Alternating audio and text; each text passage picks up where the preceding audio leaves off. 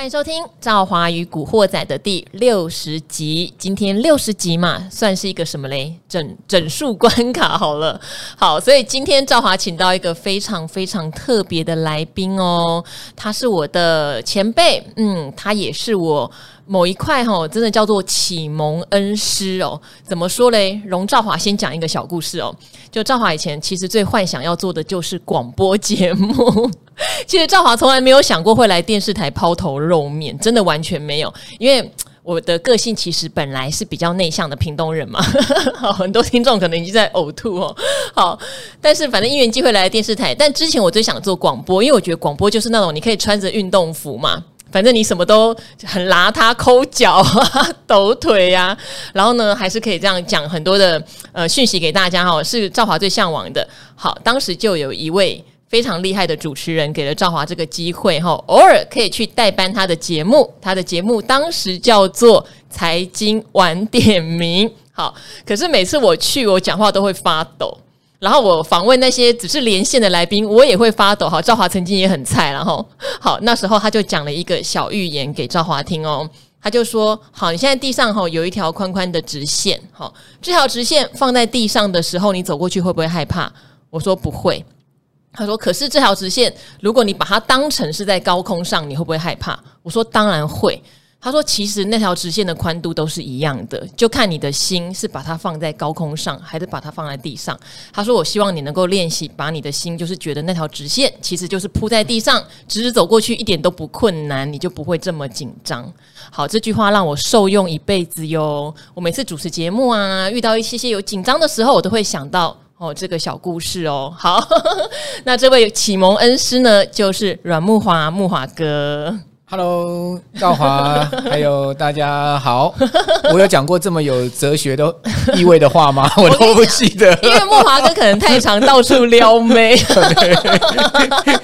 好，还还蛮有智慧的话，真的。我只是被撩了其中一个，但我记了很久哈。是是是，就是海滩上有很多的海星，莫华哥只是随便把几只海星丢回了海里，我就是被丢的那一只。千万不要这么说，所以影响我的一生。但是他只是举手。之劳，所以他忘记了。基本上我是派大星的。好，慕驊哥哦，相信大家对他的不管脸或是声音都很熟悉啦，因为他的广播节目，哎，主持多少年啊？十多年了，十多年，而且以前是早晚呢。你在 News 九八吗？News 九八，早晚，嗯，现在并在五点到七点，对，财经一路发。财经一路发，哎、欸，你在五点到七点跟我打对台，不会啦，我五点半上架，还好啦。好，我们是和平共处，和平共处啦。因为这个老师真的，而且我还要讲一个小糗事哦。木华哥可能也忘记了，那时候我还在刚跑新闻的时候哈，我开始做那个基金的定期定额，对，然后自己其实说真的，那时候搞不太清楚。就木华哥那时候找人家连线嘛，就连到我这个不是很懂的人哦，他就问我定期定额的状况。结果我就跟他讲说，我一档基金定期定额好像三年就赚了一百趴，他就非常吃惊的说：“你哪一档三年可以赚到一百趴？”对，然后我也一时慌乱，就随口胡诌这样。我要跟木华哥自首，那时候太紧张了，因为定时定额很。不容易，三年可以有一百趴，真的很难哈。所以我后来就心里想，我在胡言乱语什么？好，但是现在赵华与古惑仔讲的都是真的啦哈，请慕驊哥原谅我当年的 无知与愚昧哦。好，因为呢，今天慕驊哥来，他也是第一次来哦，又是这种大来宾，赵华诚惶诚恐啦，千万不要这么说，也不敢跟慕驊哥乱开车。我我我比较想当前辈，是金钱的那个钱，哦，金钱的钱哈。好，不要像老王啊，老王都会说是先进。跟后进哈，这是一个黄色的典故。好，那我们今天哈就用一个刚好一个听众问我们的问题来做开场哈，因为我想这可能是大家最近一直在听通膨通膨会有的一个 confuse，怎么讲？之前会常常讲说。呃，我们几乎平常都是温和通膨的情况下，假如你的钱呢没有拿来做投资，你就等于资产缩水。嗯、可是最近不是通膨吗？那为什么我们要叫大家戒慎恐惧，反而现在叫大家不要急着投资呢？哈，因为有一个叫做永和小资族就问了这个问题哦。他说：“五星好节目，感谢优质节目每天更新，每天必听。一个问题想问问专家的看法哦。他说现在哈先前是货币宽松要走向升息来压制通膨，可是刚好遇到俄罗斯。乌克兰的问题，所以油价、原料都飙升。他说：“哈，这个对于通膨应该是正相关。好，这个完全没错哟。站在总经的角度来看的话，呃，不是都说通膨发生，但是手上只握着现金不参与市场，没有跟上通膨就是资产缩水。诶。所以照理来说，俄罗斯这样一搞，我们应该要赶快疯狂买股，对不对？对。好，那到底怎么看好？那刚好穆华哥是我们的国际股市和总经专家哦，今天就来告诉大家，这一次的俄罗斯提出反制裁，其实这个通膨不是好通膨啦，没错，是坏通膨，哼。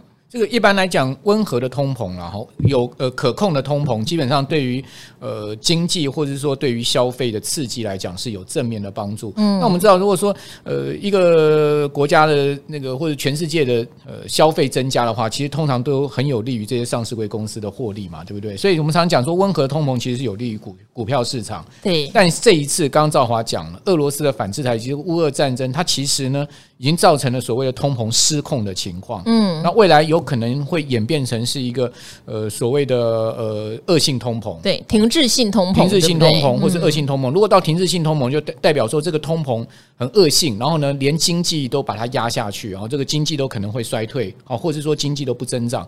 那这样子其实对金融市场是最不利的。嗯，所以在像这样的情况之下，通常都会讲说现金为王。哦，cash is king。哦，所以说，呃，你可以看到说，资金很明显的都往这个货币市场流动哈。比如美元指数最近已经升到一百点了嘛，哈。对。那这个美元的强升就代表说呢，啊，资金从这个股市撤出，它跑到这个货币上去 parking 了。那另外呢，你会看到金价是不是突破了两千块钱美金？哦，对，而且是急喷。对。那金价的上涨，它其实也明显是这样的效应，就是说资金流出股市，然后进入到黄金去避险。好，所以这一次的这个通膨啊，我们可能不能用所谓的呃呃过去的这个总经的呃温和通膨来看待，而是一个失控的通膨。那这种失控通膨呢，可能会因为地缘政治的风险、紧张的情势而更加的这个攀升，更加的让全世界经济蒙受这个负面的影响。所以我们会对于现在目前整个呃投资的形势比较谨慎的哈，而且是比较保守的。好，因为呃，以前我们都讲说哈，很怕演变成军事战争啦，对而且那时候都会误以为好像只有西方国家才可以对你有经济制裁，现在不得了了，俄罗斯来反制了。俄罗斯手上握有大宗的原物料，你有钱我有货嘛哈，对，你不让我货出去，那你就看看你没货的时候你怎么办哦。对所以他也很厉害哦，他现在有一些反制裁哦，所以莫华哥可以帮我们分析一下，他现在的反制裁，你觉得哪一项最恐怖好不好？好，然后会造成全世界多大的经济创伤？我我觉得其实最恐怖的就是所谓的俄罗斯是两元国家了，是能抠国家。你们啊，两元没什么，对不起，它这个两元可厉害了，就是原物料跟能源，能源、嗯、哦，它是全世界产油大国，又是呢呃这个农产品啊，包括基本金属的一个出口大国，所以它握有这个两元呐，原物料跟能源呐，哦，就会让这个呃制裁的行动变成是碍手碍脚，绑手绑脚。比如说这样来讲哈，德国最近啊，你会发现，诶，它其实。对于俄罗斯的这个原油禁运，他就不表示赞成，不表态了。哦，那意大利呢也点点不讲话，为什么？因为这两个国家都很仰赖俄罗斯的能源，包括天然气的这个进口。哦，所以说在这样状况之下呢，呃，俄罗斯的反制裁，我认为最厉害的就是可能要关闭这个北溪呃一号管线。是我们知道北溪二号管线哈，现在目前呢还没开通，对不对？哦，但是呢就已经先把它在呃所有员工都解散了。对，哦，那这个公司呢看起来。哦，在瑞士也停业了。对，哦，那北溪二号没开通就算了，因为它也没通气嘛。对，但是北溪一号是供给德国跟整个欧洲最主要的天然管线的其中一条。嗯，哦，那如果说这条管线哦，俄罗斯真的把它给关闭的话，那这个欧洲就整个天然气大乱了。对，哦，那呃用电的问题也好，或者是说像冬天的整个取暖的问题也好，那都会出现。很严重的这个问题啊，所以就会造成整个经济的负面冲击。所以我觉得这一招其实是俄罗斯最狠的一招。嗯，那至于说像其他的比较狠的，就是说他有可能会把一些国家列入所谓的不友善国家的清单。那台湾现在被列入耶？对，但台湾其实跟呃俄国之间的经贸往来没有那么密切啦。哦，但我觉得这可能是一个所谓的呃，形式上的制裁，哦，就是哎，你这个晶片不卖我，我我总是要还你颜色嘛，哈。但是其他国家可能就会有问题，因为你列入这个所谓的不友善国家，那俄罗斯可能下一步就会针对这些国家采取更多的反制措施。是哦，那在这样状况之下呢，国际气氛变差，然后整个呃东西方集团的对立啊，哦，这个会让整个地缘政治风险更形上升，所以呃会担心这一点。哦，还有就是说，俄国现在关闭了所有的国际航线嘛，它只飞到白俄罗斯了嘛，那这也会造成整个航空业后面复苏的压力，尤其是油价高涨，对航空业本来就杀伤力很强，所以对，所以说一般来讲，就是下半年大家期许这个疫后啊，哦，整个航空客运复苏，现在又被泼了一盆冷水，嗯，哦，还有就是俄罗斯又宣布了哈，就是说，呃，你们禁止我用 SWIFT 嘛，对不对？我现在不能动用美金了，所以我是不是呢？你所有买我国债的，我的债券，我全部用卢布来交割。所以我们的五大金控就去拿回那些卢布嘛？对啊，但是你卢布总是还没有贬到没价值，对不对？对，但是你可能就要先提列这个所谓的呃叠价会对会对的叠价损失。对，所以在这样的状况下，那个金融股最近也是受到压力。是哦，所以我觉得呃，现在目前的这个形势上面呢，俄罗斯动用它的终极武器的可能性并不是没有。如果说美国真的一旦宣布对俄国的原油实施禁运的话，可能俄罗斯后面它就会宣布什么？啊？这个天然气呃切断管线这些，那会造成金融市场更大的一个压力了。嗯，好，因为我们知道说哈，现在呃，我们还是有从俄罗斯进口蓝煤跟天然气，当然那个比重来说的话，天然气看起来是十趴左右，对对，蓝煤有人说是二十趴，那台电公布，也许是供发电用的是三趴左右，哦，这样的比重真的对我们不管是发电或是我们之后的工业用，不管是炼钢那些的，到底会不会有影响啊？诶、欸，我觉得天然气可能还好处理哈，因为天然气的这个替代来源，嗯、比如说美国也有很多的天然气、液化石油天然气的出出口嘛。对，那我觉得这一块应该。中油会有备案，嗯，那至于说蓝煤的部分呢，也可以改由像印尼啦哈，或是说一些呃澳洲啊产煤的国家哦来来替代进口，应该也不会有太大的问题，嗯，哦，更何况呃，其实中油啊，好跟台电他们的天然气跟蓝煤都是有这个储备的。哦，有储备，对，但是问题就是说，如果长期啊，这个俄罗斯呃采取这个能源的一个反制战的话，那这个。蓝煤的价格持续往上升，天然气的价格已经飙涨到不行了，对不对？然后这个飙的非常可怕的一个情况，那会导致后面台湾这个原物料，好，这个尤其能源这一块的进口成本大型的上升。嗯，我个人会比较担心所谓输入性通货膨胀的问题。是，哦，包括你看到这次农粮价格也大涨。哦，这个我们录音这此前的一周，小麦居然一周可以涨百分之四十，嗯，已经有很多国家担心这个面粉吃不起了，对，哦，所以呃，在这样状况下，这个全世界各国都有可能会面临到严重的输入性通货膨胀，这个对经济来讲其实是一个很大的杀伤力。嗯，好，因为像。赵华也有同学在做蛋卷，然后就不说哪一家了。他就说面粉一下子调涨了二十帕，他说很少一下子调这么这么多哈，有点惊讶，对成本来说是很大的压力。包括也有政府官员私下说，菠萝面包你现在一个可能三十块，过不了多久也许要涨到五十块才能 cover 这些原物料的成本。没错，哇，这些其实都是在我们的身边要注意的哦。好，所以这一次的通膨，如果经济是反而受到。重伤不是跟着上来，那搞不好就是所谓的恶性通膨，经济没成长，但是通膨率却居高不下，很担心这样子啦。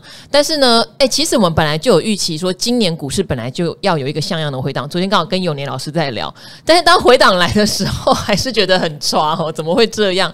好，这一波回档我们要怎么样来看？去年有几次都是跌一千多点就止跌，我们这次也跌了两天一千点了，会不会就快止跌了？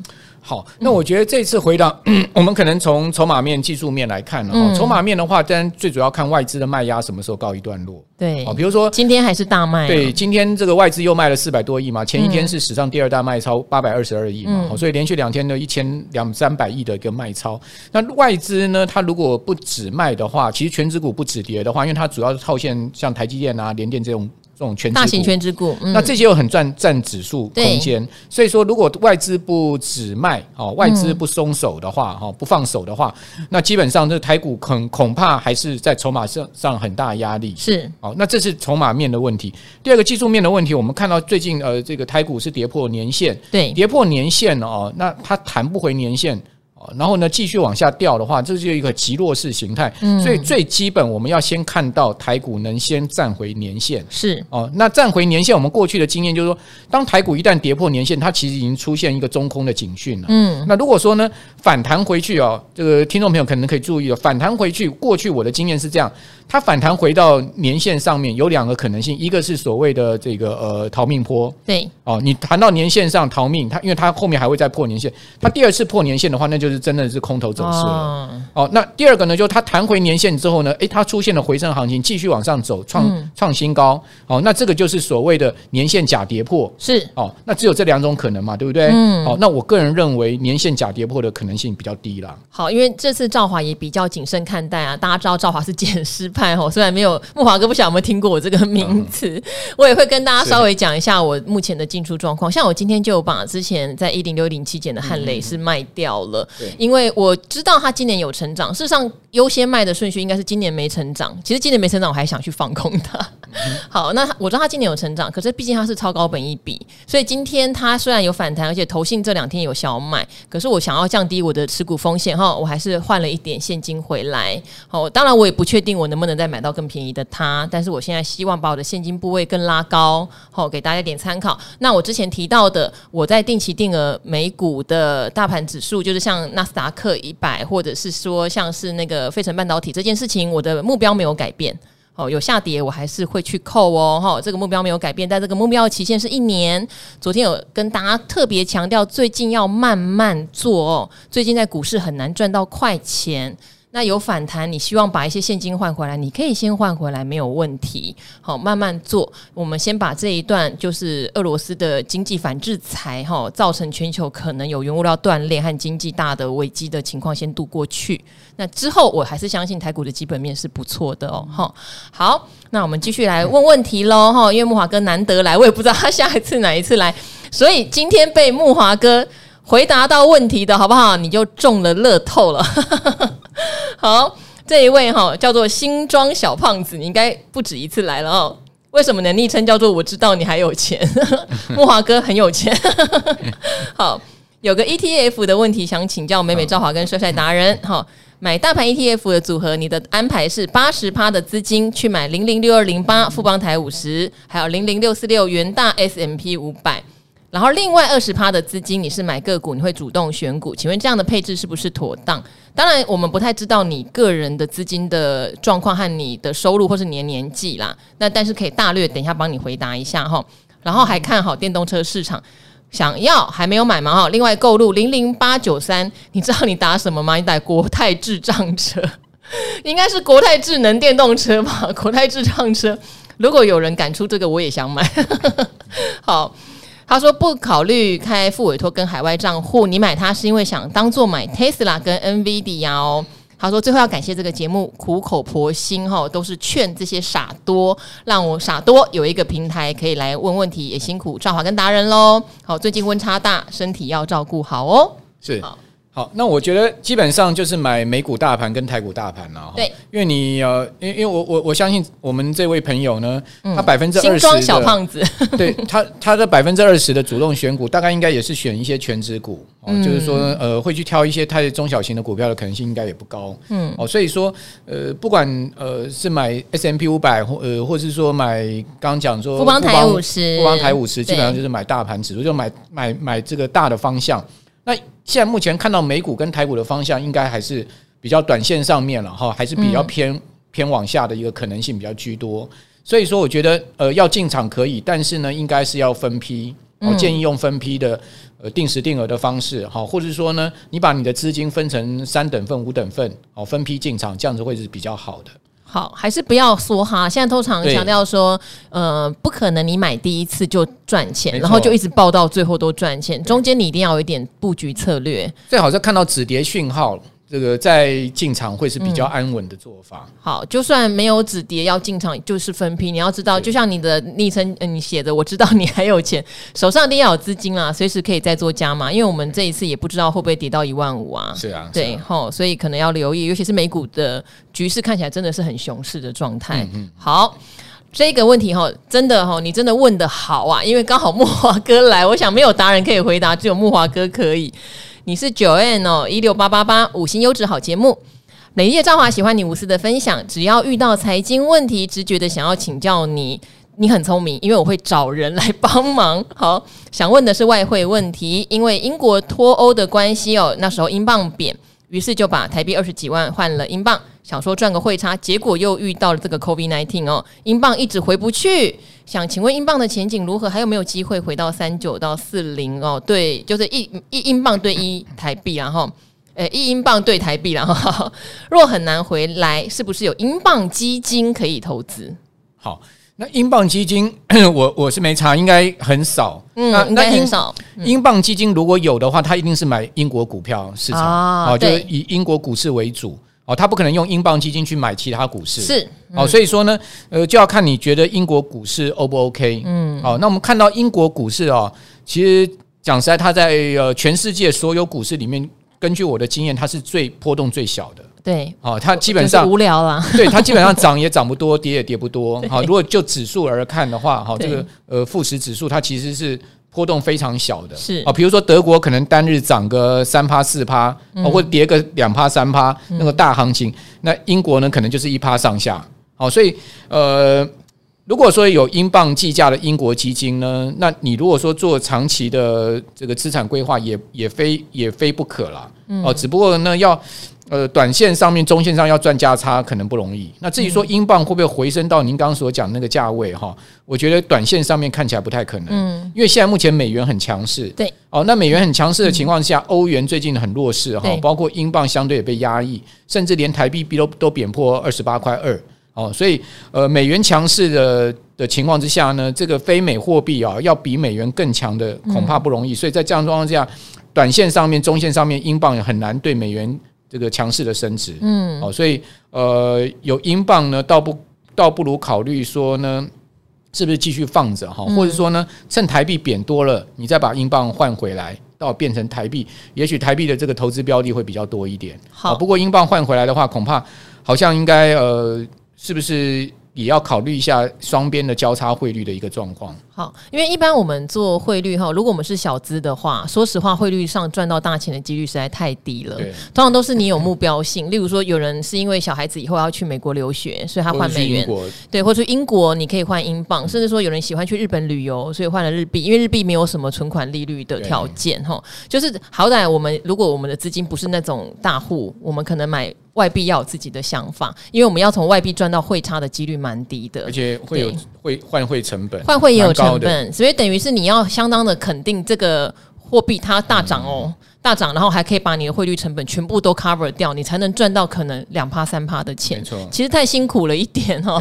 好，那那美元是全世界通用货币啊。所以很多人说，你时不时换点美元，当做以后如果真的发生什么问题的话，它应该还是可以通用，有这样的想法，好不好？所以如果一般人想要赚汇差，真的没那么简单哦，给大家做参考。最好先想好你的外币有什么用途，这个比较重要哦。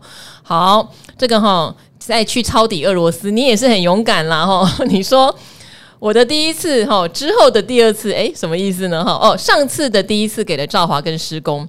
第二次除了赵华，不知道会是哪位高手达人，你中乐透了好不好？今天是木华哥，他说：“其实我纯粹听到赵华提到不要乱抄底俄罗斯，我非常认同。我买了美股的 RUSL 两倍杠杆的俄罗斯，哈，应该是 ETF 吧？哦，一个晚上六十趴就不见了，哇！现在应该停牌喽，停牌喽。”我只是想当赌婆，所以买了两百美，我当做不见没关系。好羡慕哦，两百美你可以来抖内给理财达人笑。好，但我好奇哦，这个会不会下市？好，谢谢很正的你。目前是停牌啦，会不会下市啊？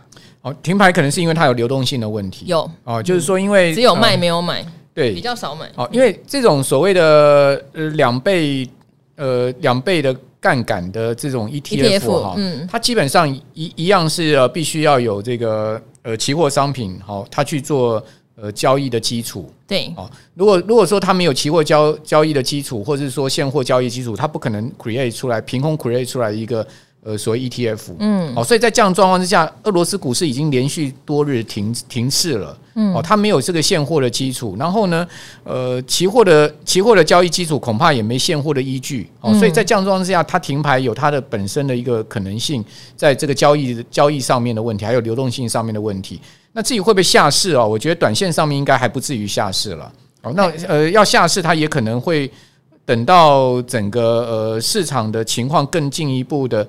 呃，比较透明之后呢，才由这个产品公司来宣布。嗯、哦，这个可能不是我们呃个人可以去猜测的。好，因为产品公司它可能会看到它这个未来呃整个市值的规模的问题，嗯，然后觉得它要不要让这档 ETF 继续留在市场上面。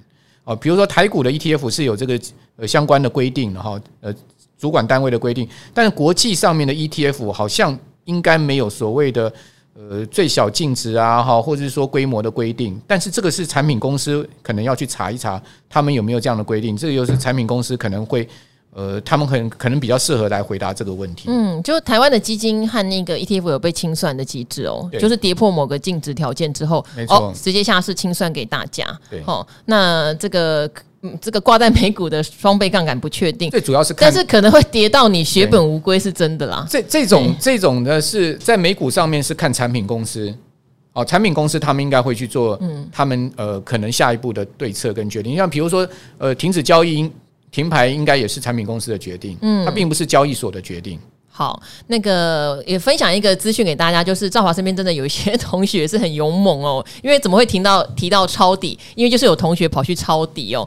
也买了，好像跟你类似的，我不晓得有没有开杠杆的 ETF，也是瞬间哈。刚刚有讲第一天跌十趴嘛，第二天跌二十六趴，第三天赔了五十几趴，第四天它被停牌了。对，好，也就傻爆了，不然怎么办？停牌了嘛，也不能交易。还有人更厉害哦，去抄底俄罗斯，好像叫俄罗斯储蓄银行吧，就是跌了九十九趴的那个抄底，真的很夸张。好。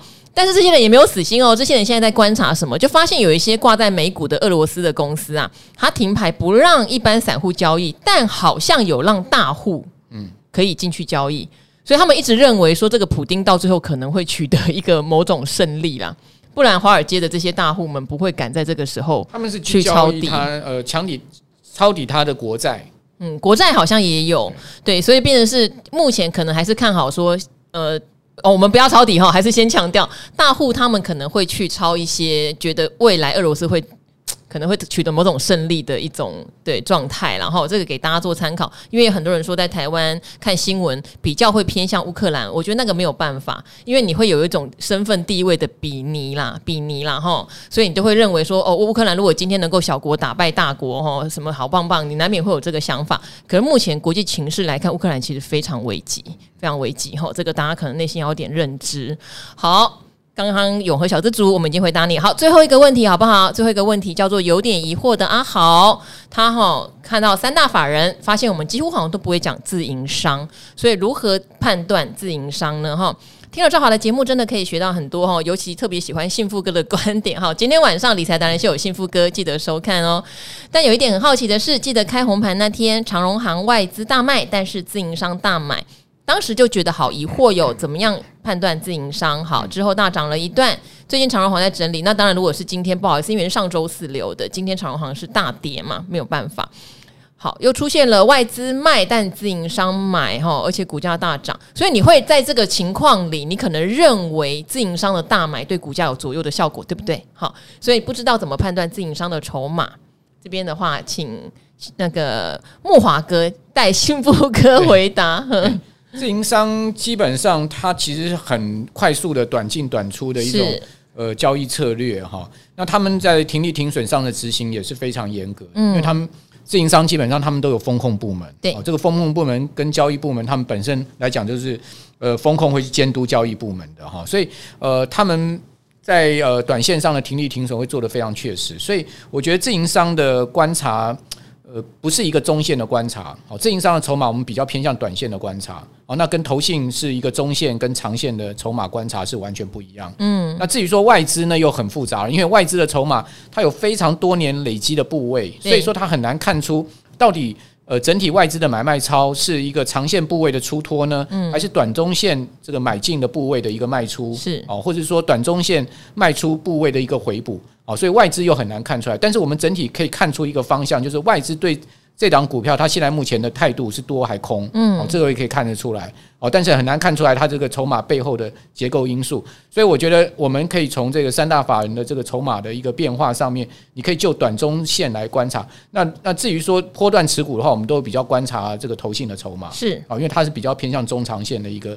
呃，这种所谓的操作策略，嗯，好，因为三大法人哈，我们常常分析外资当然影响台股的左右很大，因为它金额非常大嘛。不过就像慕驊哥讲的，他们的目的实在太多元了，而且有的外资他不是求大获利哦，他只要求说没有输给你当地的大盘，或是他在国际上面他有一个要求的报酬率有达到就好了。好，他们有很多很多种目的，那有的是跟随指数，是被动型的。哦，今天调降你权重，我就只好卖，也不是真的看坏你。好，所以外资的方式很多元。那自营商我们比较不看，因为自营商大部分是负责什么呢？负责他们自己公司，或是公司老板，或是可能有些法人委托的钱哦，他跟一般的散户比较没有关系。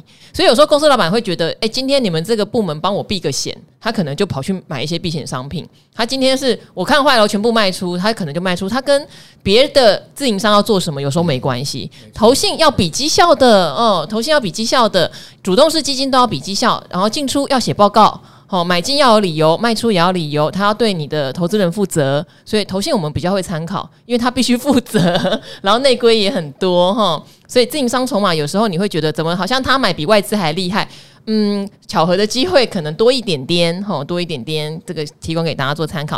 好，那今天谢谢慕驊哥哦，最后再念几个纯粹给我们关心的留言哈，因为我们这个节目都是温暖的 ending 哦。好，这一位呢，礼拜五的时候，上礼拜五有很多的留言哦，他叫做。我又回来了，台股，你这时候回来好可怕，刚好遇到跌一千点呢。好，你叫做最佛系哈，每日必听，有时候观念卡到，还可以回去翻出来听佛系节目，推推啊，马一郎哈，马一郎，谢谢你哈，留好多次了，五星吹到喷，哈，你支持赵华妹的漂亮腿，想要看漂亮腿的，记得晚上也要看理财达人秀哈，不然只能听到动听的声音啊哈。好，这一位叫昵称很难想哦，你说只听赵华这一台。感谢赵华女神跟达人们的教学跟提点，所有的过程都是细节哦，好重要。好，然后最后念一个稍微长一点点的哦，来作为结束。史上最佛心的财经节目，诶，你的昵称叫 lon，不好意思，我不会念 L L L O N E D A 哈，一二三四。看到古鱼大神上节目，就知道最美丽、最蕙质兰心的赵华会解答我的问题，就是二十五万帮小朋友存台股、美股 ETF 的那位。赵华真的对节目和听众留言非常认真，每个都细看，而且安排合适的来宾回答问题。我的问题已经被解决喽，真心五星好评推到爆，早就被赵华圈粉喽。外表内涵都兼具的超棒主持人，哇，自己念会脸红，应该叫木华哥帮我念。特别是来宾也是无私分享，每位来宾都是硬底子，精挑细选，真的很感谢。祝节目理财达人秀跟赵华与古惑仔收视收听长红红到爆，爱你哦！哇，他有补充一件事哈，呃，现在住院中，刚动完人生第一个大手术，但是赵华的优质节目是我在住院时最好的陪伴，听着心情都会好起来。也感谢工作人员的辛苦，你们真是太棒了。你知道你很巧哦，因为我的理财达人秀的制作人陈玉成也在住院中，他被我逼到胆囊发炎了，而且拖很久，他都不敢去开刀。啊，现在去开刀了，所以大家真的要保重身体。有时候工作压力太大，吼，家庭压力太大的话，你要记得照顾你们自己哦。因为身体健康，你才能把所有的事情都做好。有时候小小让自己放个假，偷个懒，松口气，好不好？好，我们都一起健康的度过这一段。因为现在呃战争的关系，哈，也影响到了经济了，所以我们要好好的持盈保泰哦。身体也是，财富也是。好，那今天的赵华与古惑仔就到这边喽，跟慕驊哥一起跟大家说拜拜，拜拜，拜拜。